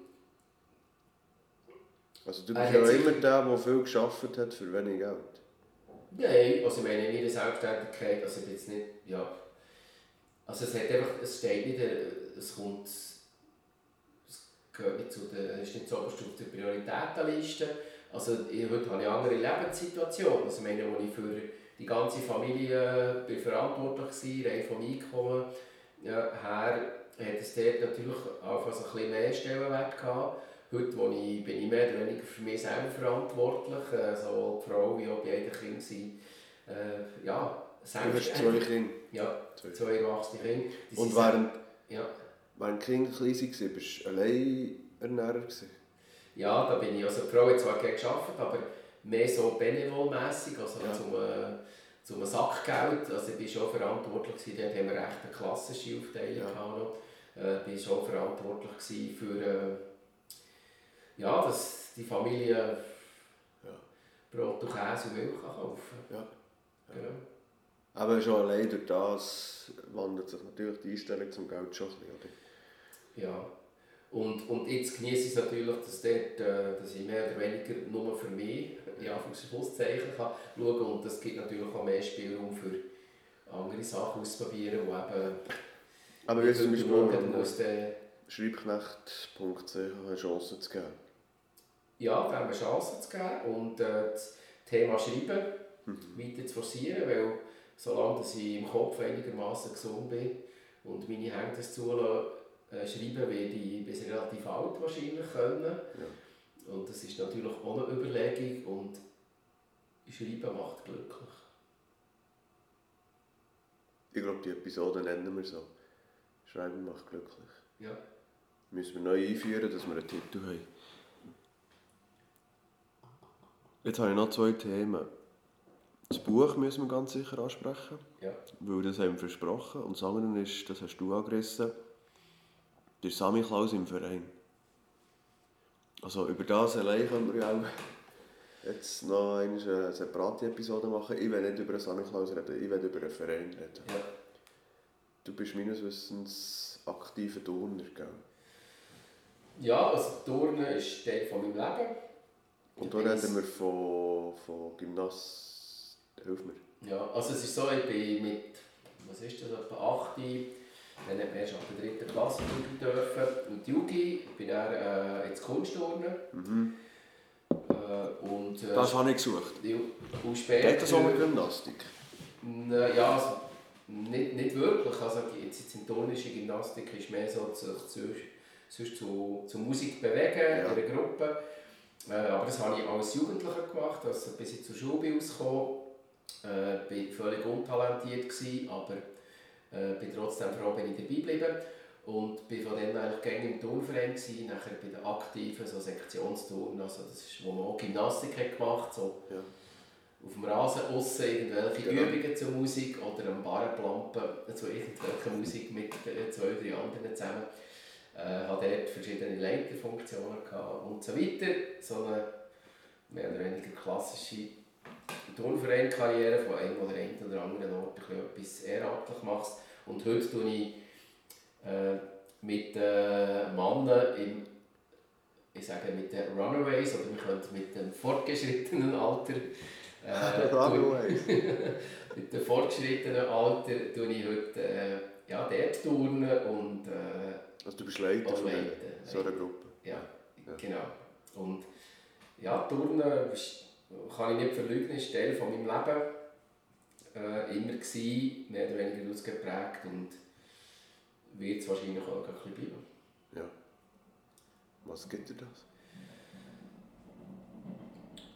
Ja, also ich sehe vor allem der, der, der Stellenwert, weil für mich ist jetzt, äh, natürlich gibt es andere Sportverbände auch, aber jetzt der Schweizer Turnver Turnverband, der mit etwa 300 über 300'000 Mitgliedern ist, glaube der grösste breite Sportturnverband und äh, das, was ich erlebt in meinen verschiedenen Funktionen, dort ist wirklich, kann jetzt jeder und jede, unabhängig vom sportlichen Talent, hat dort einen Platz und kann mitmachen. Und das trägt sehr viel zu der ja, Gesundheit von der Gesellschaft bei am Ende. Und dass dort eben das Talent sehr oft nicht nur das im Vordergrund steht. Äh, und gerade also wenn, wenn du an einen Jugendtag gehst mit den Kindern, dann sind die aller, allermeisten Vereine schauen, dass jeder, der regelmässig kommt, kann üben egal wie gut das, die, dass das Kind ist, kann mitmachen dort und aktiv mitmachen und wirklich ein Teil vom Team ist und zwar nicht nur am Rand. Und das äh, ich extrem wichtig, weil genau die, die ein weniger Talent haben, für die ist es umso wichtiger, dass, dass sie sich bewegen, dass Bewegung da ist. Und das ist so eine tiefe Überzeugung, die ich habe und das ist das, was mich motiviert. Und jetzt heute mit den Eltern äh, geht es natürlich darum, dass ich altersgerecht Programm zusammenstelle, wo der 45-Jährige, aber auch der 80-Jährige beispielsweise so viel kann mitmachen kann, wie, wie er im Moment kann. Und dort geht es auch um die Bewegung, weil Bewegung ja, ist einfach wichtig. Sowohl für den Kopf, wie, sowohl für die mentale wie für die körperliche Fitness, ohne irgendwo zu übertreiben. Und da hat es ganz viel, auch eben nicht wirklich talentierte Sportler, natürlich gibt es auch andere, ja. aber das Bewegen von denen, das ist wichtig und wenn du jetzt ausgeholt merkst, dass es mir etwas wert ist und ich dort einen ganz, ganz kleinen Beitrag dazu kann leisten kann, dass die Leute Freude haben, wenn sie ins Training kommen. Jetzt bist du vielleicht ins Schwärmen gekommen. Ja, das darf durchaus auch so übergekommen sein. Ja. Viele Vereine haben Mühe, noch irgendwelche Mitglieder zu finden. Es ist heute für viele Jugendliche Überforderung, wenn du weißt, alle Dienstag ins Training. Ja. Äh, ist das Vereinsmeier-Zeug nicht ein bisschen durch? Ja, das kann ich nur aus meiner Wie erlebst es du? Ich erlebe es nicht so. Also jetzt in dem Verein, wo ich bin, erlebe ich es nicht so. Äh, und steht auf halt natürlich immer auch mit der Nachwuchsförderung, mit Leuten, die wieder ähm, als Leiterinnen Leiter kann nachziehen. Äh, und selbstverständlich mit der Qualität des Angebots. Also, Turnverein, die, die das nicht kennen, es hat immer noch so ein kleines altertümliches und sehr konservatives Image. Ja. Äh, ihr lebt das nicht so. Natürlich gibt es, wenn jetzt... Es, es aber du bist aber auch 60. Ja. Und äh, ja, was, was willst du jetzt damit sagen? Du erlebst es nicht so, ja, das, es passt zu deiner Zeit. Nein, also es ist ja so, wenn ich jetzt in dem Verein, wo ich bin, schaue, die haben mehr Nachwuchs heute als der, wo ich Jugendleiter war. Hat sich das rundum auch verändert? Ja, natürlich. Also das Angebot ist viel breiter geworden. Ja. Äh, jetzt vom, vom Turnverband aus als solches. Ja. Es ist wirklich breit. Der Sport ist, man kann es nicht besser sagen, es ist so breit, das Angebot wandert und die gehen, gehen recht stark wirklich mit der Zeit. Das hat sich extrem verändert. Also da geht auch der Verband wirklich mit, und sehr. zwar mit der Zeit? Sehr. Also du, äh, das ist sehr. Also du siehst, was die anbieten und so weiter. Also das ist nicht... Äh, äh, natürlich spielt der Verein als solches, wie, wie fest er mit, mit den... Ja, das ist letztlich nicht, oder? Klar. Ja. Aber äh, der Verband, soweit ich das kann beurteilen kann, bietet dort sehr viel und gibt sich auch wirklich Mühe, dort immer aktuell zu sein. Und natürlich das Turnen, wo ich bin, zuerst mal mit der Aktiven ein Turnfest vor äh, ja, gut 40 Jahren und jetzt das sind Welten, das, ist, das sind Welten. Es gibt gewisse Sachen, die ähnlich sind geblieben, ja. aber das sind Welten und die Entwicklung dort ist mir wirklich sehr stark mitgegangen, soweit ich das kann beurteilen kann. Ja. Und es steht auf halt aber natürlich in, in einem Verein selber und wenn du guten Nachwuchs hast, wenn du Leute hast, die die gut leiten, gute Trainings anbieten, dann hat es nach wie vor Zukunft, bin ich sicher. Äh, und die Ausrede vom Angebot ist so vielfältig, das ist zwar keine Ausrede, ja. auf der anderen Seite musst du in vielen anderen Bereichen halt auch gegenüber anderen behaupten. Und letztlich ist für mich egal, ob jetzt jemand geht, sich bewegen im Verein XY oder in der Gruppe XY, ist mir persönlich eigentlich egal. Also dir liegt wirklich Bewegung am Herzen? Ja, also ich habe das Gefühl, das ist einfach, das ist einfach wichtig und egal auf welchem Niveau. Ja. ja. Bewegt euch. Ja, und es ist einfach auch so, dass halt viele aber irgendein Grüppel brauchen, für motiviert sind, dass sie sich eben dann bewegen. Oder es gibt die, die, die hohe Eigendisziplin haben oder ambitioniert sind, die gehen wir auch selber säckeln. Auch jetzt in diesen Zeiten, oder, wo man nicht normal trainieren kann. Aber wichtig ist eben für die, die ein Grüppel brauchen, dass sie es machen. Und, und dass darum, die auch Möglichkeit haben. Darum braucht es einen Turnverein. Ja, oder andere Vereine, ist ja gleich auftun, die Leute machen. Okay, jetzt liegt das Vereinswesen seit einem Jahr on hold. Was, was macht das? Was macht das mit deinem Verein? Äh, Also, was es macht, kann man wahrscheinlich erst im Nachhinein Mhm. beurteilen. Äh, bei uns ist es jetzt so, also ich habe im Rahmen von der Möglichkeiten, die es gibt, hat man versucht, jede Chance zu nehmen, sei es jetzt über online, sei es äh, Videos, die ich habe halt, äh, so mehr oder weniger äh, amateurhaft äh, gemacht äh, und jetzt dürfen wir wieder draussen und so weiter. Das, was möglich war, hat man gemacht. Äh, das, je nachdem, wenn es noch lange dauert, es wird gerne schwieriger. Äh, natürlich. Was wird schwieriger? Ja, einfach, dass, dass halt dass sich die Leute vielleicht gleich irgendwo abkehren oder so. Vor allem bei den Vereinen, die vielleicht nicht so gesund sind, die so eher ein kränkeln vielleicht und haben Mühe gehabt mit dem Nachwuchs und äh, mit der Überalterung oder was auch immer. Äh, ich bin nach wie vor zuversichtlich, aber dass äh, das Vereinsleben als solches hat, glaube in der Schweiz einen sehr einen hohen Stellenwert für sehr viel. Äh, als Ausgleich und dass es immer wieder Leute wird geben auch wenn das eine oder das andere Angebot im Moment einschläft oder der stirbt, die dann aber sa- sagen mal, komm, wir probieren wieder etwas Neues, wenn die Geschichte einmal vorbei ist. Also ich habe jetzt nicht Angst, dass das Vereinswesen im grossen Stil wird sterben Vielleicht gibt es eine Durststrecke, aber Leute, die nachher merken, hey, wir wollen jetzt zusammen wieder etwas auf die Beine bringen und äh, Leute wieder animieren, äh, das muss nicht nur beim Sport sein, das kann auch Musik oder was auch immer sein. Da glaube ich, hat das Vereinsleben in der Schweiz äh, ist stark Ist es tief verankert, für das es einfach jetzt wird verschwinden Das, den Eindruck habe ich. Ja. Also, Was hast du das Gefühl, wenn, wenn morgen sämtliche Massnahmen würden fallen, kommen alle wieder ins nächste Training? Äh, da kann ich aus meiner eigenen Warte sagen, wir haben jetzt, seit dass man wieder draussen darf, also wir sind ja, ich habe ja vor allem Leute bei in unserer Gruppe, die ja, so zur Risikogruppe gehören beispielsweise. Und wir haben jetzt Das jedes... klingt eigentlich auch noch schlimm. Das tut dann, ja, also, ich habe jetzt Leute, die zur Risikogruppe... Ja. ja, also ist jetzt neu so, hä? Genau, also nein, wir sehen das überhaupt nicht so. Nein, es ist so, wenn wir haben aufgetan, das ist jetzt äh, vor gut einem Monat ungefähr, weiß nicht genau, vom ersten Mal, wo wir draussen haben können turnen, dass ich praktisch, ich sage jetzt nicht wie viel, sonst tue ich vielleicht irgendwelche Massnahmen verletzen, sind praktisch gleich viel gekommen, wie sonst schon in der Turnhalle sind. Also alle 75.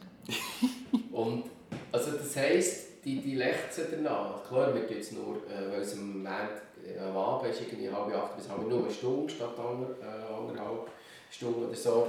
Aber die lechzen danach und die kommen.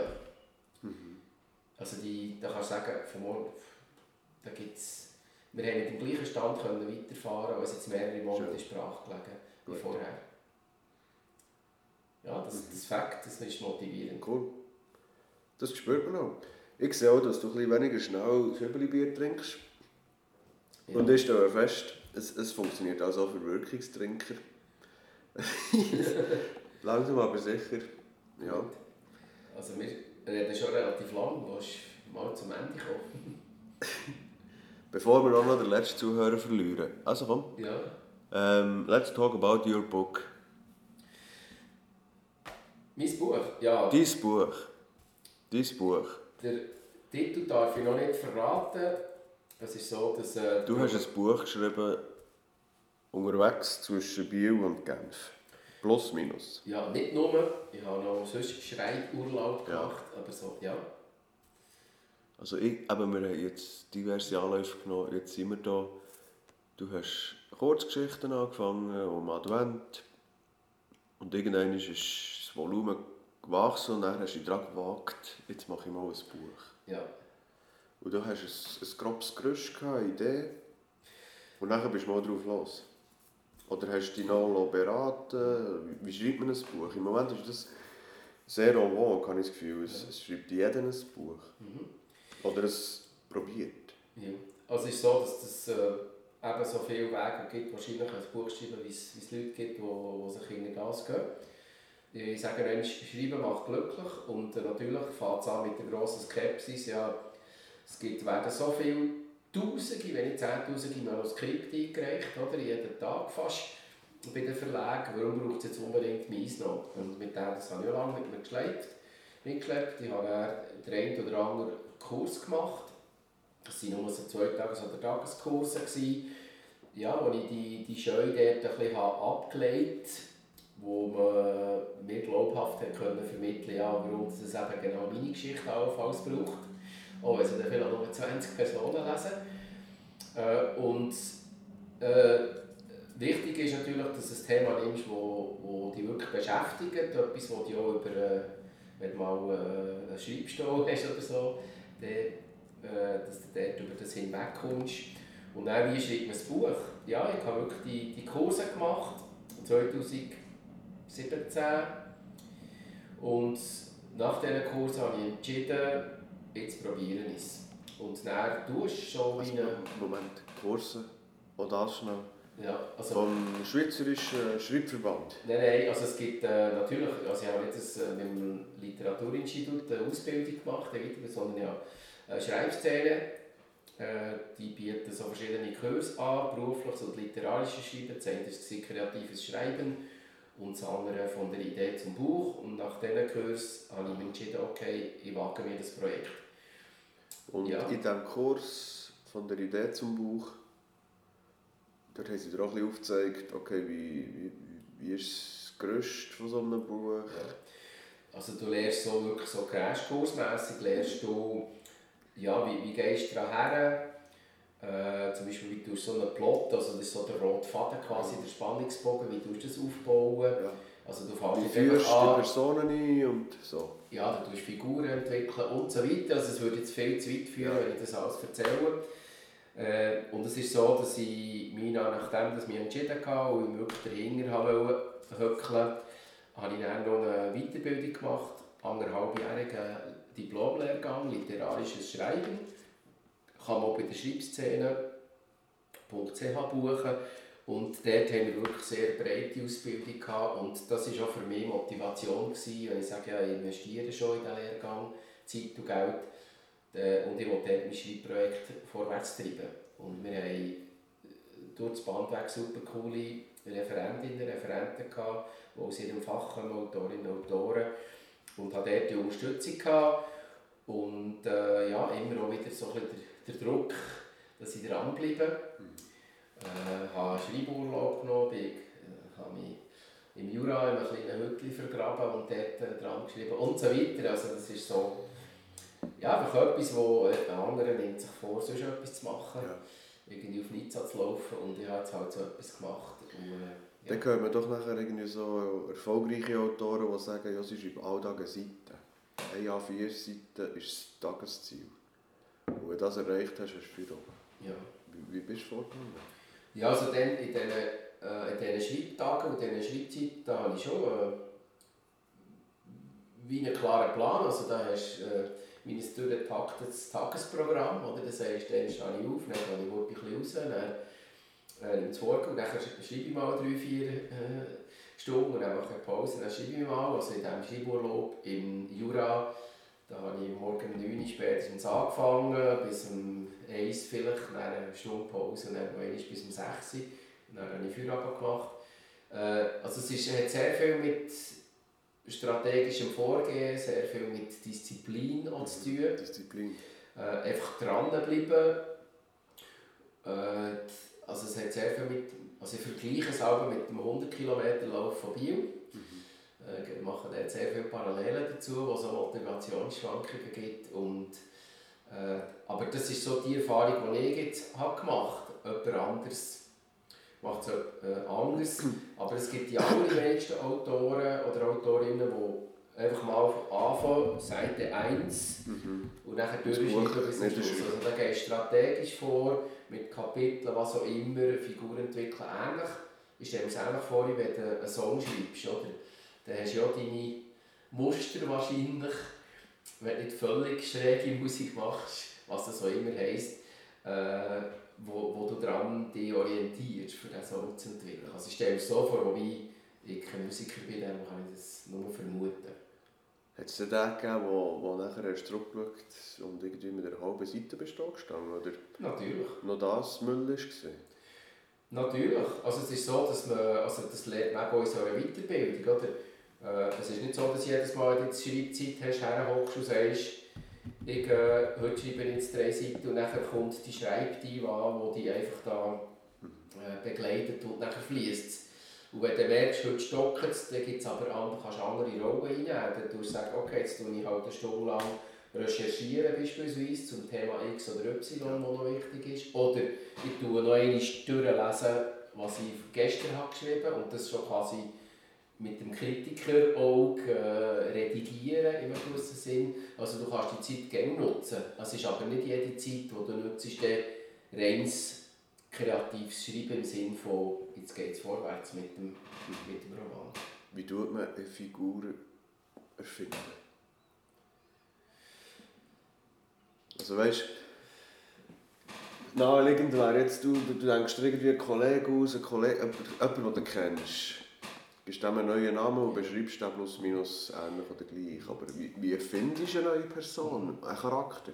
Ja, also du lernst, das, du lernst das natürlich auch in, in der Weiterbildung, habe ich das gelernt. Aber äh, lernt eben, was sind spannende äh, Persönlichkeiten, welche Markenmerkmale und so weiter. Äh, ganz kurz zusammengefasst, du schreibst wie eine, eine kleine Biografie von dieser Person, das ist eine Möglichkeit, äh, mit allen Ecken und Kanten und so weiter. Merkmale, so kleine Ticks, äh, vielleicht ein Sprachfehler, äh, irgendetwas Äußerliches, äh, irgendein Muttermal äh, auf der Nase, was auch immer. Also dort gehst du relativ weit, und das also bei den Hauptprotagonisten ja. natürlich. Aber, also, hast du wie so ein Profil erstellen? Ja, du tust wirklich ein Profil erstellen. Figur entwickeln war ein Teil von der Weiterbildung ja, ja. bei diesem Leben. Also, ich höre raus, dass die, die Kurse haben dir sehr geholfen auf diesem Prozess, auf diesem Weg zu diesem Buch. Ja, also einerseits lernst du extrem viel, das ist das eine. Ja. Und das andere kannst du es wirklich, wenn du jetzt ein Projekt hast, ein konkretes, äh, immer abgleichen. Genau. Mit dem, ja. Und dann irgendwann hast du ein Manuskript zusammen gehabt. Ja, also das ist ein Rohmanuskript. Ein Rohmanuskript. Ja. Das sind 100, 200, egal, Seiten. Ja. Und nachher, aber lernst du auch im Kurs wahrscheinlich, schickst du das mal auf Verlag? Ja, es ist so, also das ist, lernst schon, äh, wie die Verlagsarbeit funktioniert. Also es ist so, dass du in aller Regel, also auf jedem Verlag findest du eine Rubrik Manuskripte einsenden. Mhm. Und dort wird in der Regel ein Exposé verlangt. Das ist quasi wie ein äh, ein mehrseitiges Werbedokument, ja, für Schlusszeichen, aber du musst, äh, darfst nicht übertreiben wo kurz beschrieben ist, um was es geht, was sind die Figuren, wie entwickeln sich die, äh, wie geht es aus, also dort darfst du keine Geheimnisse haben äh, und so weiter. Also das Exposé schreibst du und dort ist schon eine Leseprobe. Also Exposé, mhm. kurz und knapp, um was es geht, was ist es, wer macht dort mit und so weiter. Äh, das zweite eine Leseprobe, 20, 30 Seiten und das schickst du an den Verlag. Mhm. Und anhand von dem tut er das, wenn er es überhaupt anschaut, mhm. äh, tut er rückmelden, entweder ja, wir sind interessiert, oder schickt mir mal das ganze äh, Manuskript, Rohmanuskript. Äh, und der ja, braucht es einfach Geduld und Ausprobieren. Oder es kommt Nein, danke. Ja, wenn überhaupt etwas kommt. Also sehr vielen Orten kommt automatische Antwort, äh, ja, danke vielmals, wir prüfen prüfen, wenn, wenn ihr nichts gehört, in drei Monaten war es nichts gewesen und so weiter. Das macht aber jeder Verlag ein bisschen anders. Das war so meine Erfahrung jetzt. Und äh, natürlich gibt es, das ist so der klassische Weg, einen Verlag zu suchen. Äh, das braucht Glück, habe ich das Gefühl, und ja. im richtigen Zeitpunkt, dass die richtige Person das liest und sagt, ah, das könnte etwas sein. Es macht sicher Sinn zu schauen, haben die ein Verlagsprogramm, wo, wo mein Thema überhaupt reinpasst. Und natürlich gibt es die Möglichkeit vom Self-Publishing. Da kannst du morgen selber ein Buch äh, auftun, wo man auch auf, auf diesen bekannten Plattformen wie ja. Amazon äh, und so weiter kann, kann abladen. Aber dann musst du natürlich das ganze Marketing und Werbung und Machst so weiter. Machst du alles, genau. Ja. Ich habe schon gehört, es gibt auch Books on Demand. Genau wäre auch so ein Anbieter, der einfach genau. das Buch bestellt, was, oder das Buch druckt, was es bestellt Genau, also da gibt es ganz viele Möglichkeiten. Äh, also wenn du unbedingt ein Buch rausgeben mit das machen. ISBN-Nummer, dann machst du das einfach. Genau. Also das ist heute möglich. Ja. Und so ein bisschen... Das jetzt lehne ich mich ein bisschen weit, aber so Königsdisziplin ist natürlich immer noch auf dem herkömmlichen Weg ein Verlag. finde ich. Mit Verlag. Ja.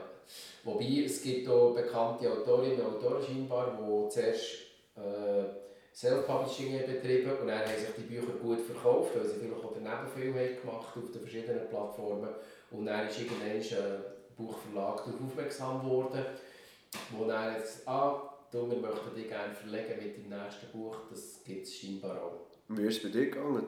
Der dritte Verlag, den du angeschrieben hast, umgehend angerufen und gesagt, Nein, es, nein, es waren schon ein paar gewesen, aber nicht so viel, wie ich mir vorgestellt habe. Also ich hatte Ja. sicher auch Glück gehabt. Was hat das mit dir gemacht, wo ein Verlag signalisiert hat, dass sie allenfalls dabei sind?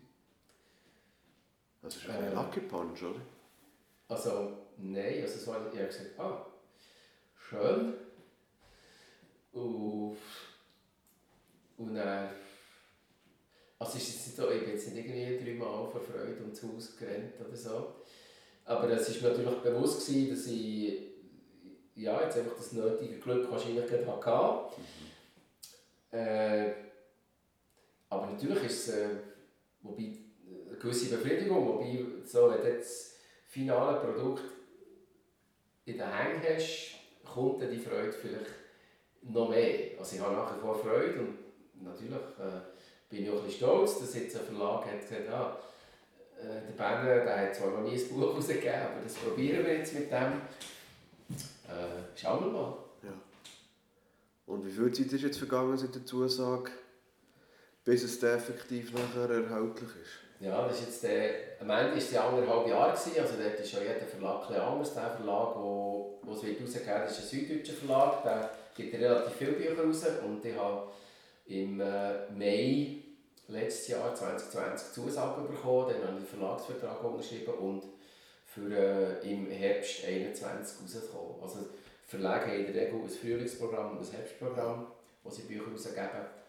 Und im Moment sind wir da in den, in den letzten Zügen, dass da ab dem Mai ungefähr ein bisschen Werbung gemacht wird, auf der Verlagsseite mindestens, und äh, die physische, also das, äh, ja, das Buch als solches im Verlauf des September rauskommen. Cool. Aber den Titel kannst du auch nicht sagen. Nein, es ist so, Kann man es, kann man es vorstellen? Kann man sich bei dir Äh, melden, wenn man das... Also man kann natürlich mehr schreiben. Äh, dann kann, ich gerne, kann man das bestellen bei mir. Wo müssen wir schreiben? Äh, ja, bschmutz.schreibknecht.ch Jawohl. Eins B. Schmutz. schreibknecht.ch oder man kann auch, ich sage jetzt ab Mai auf die Verlagsseite gehen, Ja. gemeiner-verlag.de Gemeiner. Nein, gemeiner. Gemeiner. Gemeiner. Gemeiner. ner-verlag.de, also wenn man es Ja. googelt, findet man es auch. Und dann wärst du. Und dort haben sie dann, ab dann sollte eine Programmvorschau drauf sein. Aber äh, man kann einfach äh, mir mal schreiben und natürlich sehen wir dann, ob ich die eine oder andere Lesung könnte organisieren könnte. Das schauen wir dann. Ja. Das ist für mich alles Neuland, wo ich jetzt ja, noch nicht weiss, wie es dann rauskommt. Und stimmt es, dass das Buch schreiben auch viel schaffen und wenig verdienen ist? Ausser Und, du, ja, schreibst, noch mehr. ausser du schreibst den neuen Harry Potter. Ja, ja, also mit, es gibt ganz wenige nur in der Schweiz, die vom reinen Buchverkauf können, können leben können. Sehr Oder? viele. Ja. Ja. also das ganz, ganz wenig. Also, es gibt vielleicht ein paar wenige. Aber äh, äh, sehr viele, also mit, mit Lesungen oder äh, viele geben auch noch natürlich Weiterbildungen im Bereich äh, Schreiben. Äh, aber vom Buchverkauf alleine äh, können, ausser du landest jetzt wirklich ein Bestseller, aber äh, mit diesem Vorhaben musst du auch nicht hinter ein Buch wollen. Ja. Ja. Also kannst du nicht hergehen und sagen, ja, schreib jetzt mal Bestseller. Gut. Du kannst von dem träumen, Ja, gut. wenn dich das, ab, ab, wenn dich das motiviert, wenn du von dem träumst, ist Ziel gut. haben? Aber, äh, aber nein, also das ist, Ja. ich sage es zum dritten und jetzt das letzte Mal und nachher geht mir äh, reden jetzt schon viel zu lang. Schreiben Das sagst du, das ist immer noch mein Podcast. Schreiben macht glücklich. Schreiben macht glücklich. So ist es gesehen und so ist es immer noch. Und wir kommen zur letzten Rubrik und die heisst Fragen, die ich schon immer stellen wollte. Und ich war zuletzt bei Mischa Fuchs. gewesen. Er ist der Braumeister vom Hübeli-Bier. Okay. Und er hat gesagt, wie gelingt es dir, all die verschiedenen Sachen unter einen Hut zu bringen? Und du bist ja wirklich der prädestinierte Mann, um mir die Antwort mitzugeben. Wie, dass ich diese Sachen unter einen Hut bringe. Ja, und was machst du, wenn es mal nicht gelingt?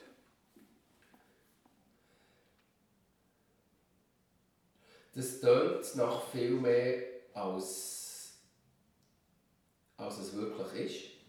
Ich habe die zwei Standbeine schreiben und die ursprüngliche Firma Sales Support. Äh,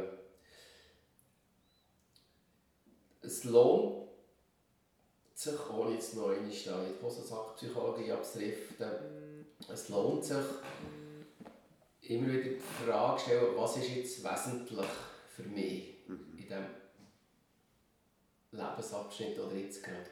Und dann lernst du, wenn du die Frage stellst, ist das so gross, dass du dann kannst priorisieren und sagen, ah, das eine das ist jetzt, hat jetzt ein bisschen mehr Zeit verdient als das andere. Und das ist je nach Lebensabschnitt, wo du dich drin befindest, tut sich das verschieben. Wie gehst du mit Situationen um, wo du überfordert bist? Äh, von das vergeht schon bis zu hässig, aber im Nachhinein. Und äh, wenn ich dann auch in den Wald säckeln, dann fluche ich vielleicht ein bisschen laut vor mir her. Ja. Und dann vergeht das meistens. Oder ich trinke natürlich ein Kübel Bier. Gang. Aber Stressbewältigung. Gut, das soll jetzt nicht äh, Nein, Säckeln hilft mir. Säckchen helfen. Ja. Also, dass dort den Frust rauslässt. Also es ist einfach ein guter Ausgleich. Weil wenn du schon Bier trinkst, musst du noch ein bisschen bewegen. Ja, ja, gut. Genau. Aber du trinkst ja auch nicht alle Tag Bier. Okay. Jetzt hast auch du eine Frage zu gut. Ja. Was willst du gerne von meinem nächsten Gast, meiner Gästin, wissen? Ja, mich interessiert, welche Eigenschaft du bei einer Freundin, einem Freund, Kollegin oder Kollegen am zweitmeisten schätzt. Das ist eine Bennenfrage. Welche Eigenschaft schätzt Du am zweitmeisten bei einer Kollegin, Kollegen am zweitmeisten. Genau. welche Eigenschaft am zweitmeisten? Ja. Also dann musst du jetzt erst mal abklären, welches die erste meiste ist. He? Gut, super. Benne, wir haben eine ganz spannende Tour gemacht. Durch dein nicht ganz geradlinige Leben. Merci vielmals, hast du uns teilhaben an dem. Danke, bist du Gast gewesen bei Simon Live, der sechsten Ausgabe. Ähm, ich hoffe, dir hat es ebenso viel Spass gemacht wie mir und hoffentlich auch unseren Zuhörerinnen und Zuhörern. Und ich wünsche dir weiterhin viel Erfolg. Merci, Benne. Danke gleichfalls. Das war also der Benne Schmutz. Vielen herzlichen Dank fürs Zuhören. Weitere Infos zu meinem heutigen Gast findet ihr in den Shownotes und auf der Webseite von Kono im Menüpunkt Podcast.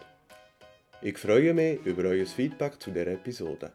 Habt ihr Tipps für weitere Gäste oder wollt ihr selber mal mein Gast sein, dann schreibt mir an simon.eberhard.kono.ch. Wenn ihr wollt auf dem Laufenden bleiben wenn eine neue Folge rauskommt von diesem Podcast, dann abonniert doch jetzt Simon Live auf Spotify, iTunes oder wo immer ihr den Podcast hört. Wenn ihr mehr wollt supporten könnt ihr das auf drei Arten machen. Erstens, ihr könnt mir auf kono.ch einen Kaffee offerieren. Zweitens, ihr könnt Episodenpartner werden. Dann meldet euch direkt bei mir. Mail- und Telefonnummern dazu findet ihr ebenfalls in den Shownotes. Drittens, teilt den Podcast auf den sozialen Medien und unter euren Freunden und Kollegen, die das auch interessieren können. Merci vielmals und bis zum nächsten Mal.